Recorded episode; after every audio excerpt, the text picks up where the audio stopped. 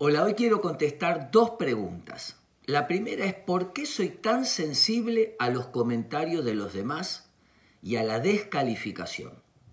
Bueno, cuando una persona tiene una autoimagen frágil, cualquier comentario pone en duda esa autoimagen.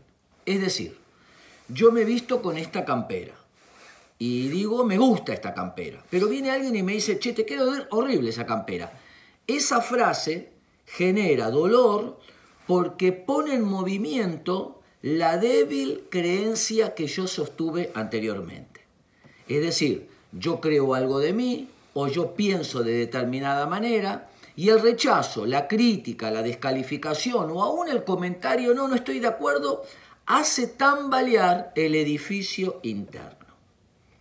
Uno tendría que jugarse más por lo que cree y estar más plantado en lo que cree. La segunda pregunta es, ¿vivo anclado en el pasado?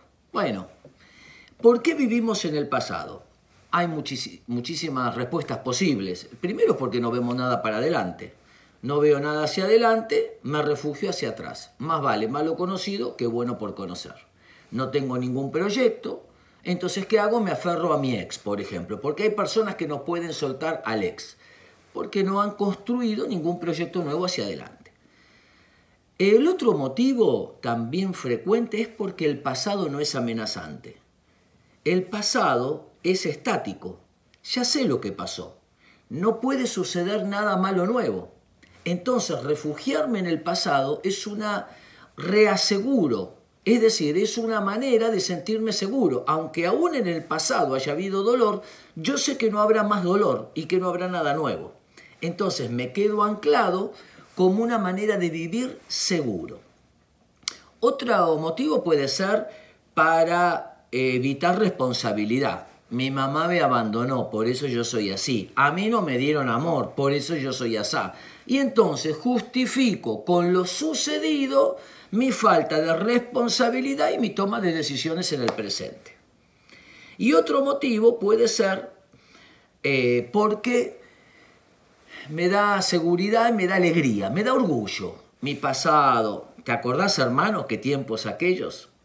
Entonces, no logro prescribir el éxito del pasado porque me genera una constante alimentación afectiva positiva, vamos a decir así. Sin embargo, tenemos que prescribir el éxito. La nostalgia está buena. Voy para atrás, recuerdo, me gusta, extraño. Sin embargo, es una fuerza que me empuja hacia adelante. Siempre hay que ir para atrás, pero siempre nos tiene que llevar para adelante, porque para atrás están las pérdidas y para adelante las oportunidades. Espero que les sirva.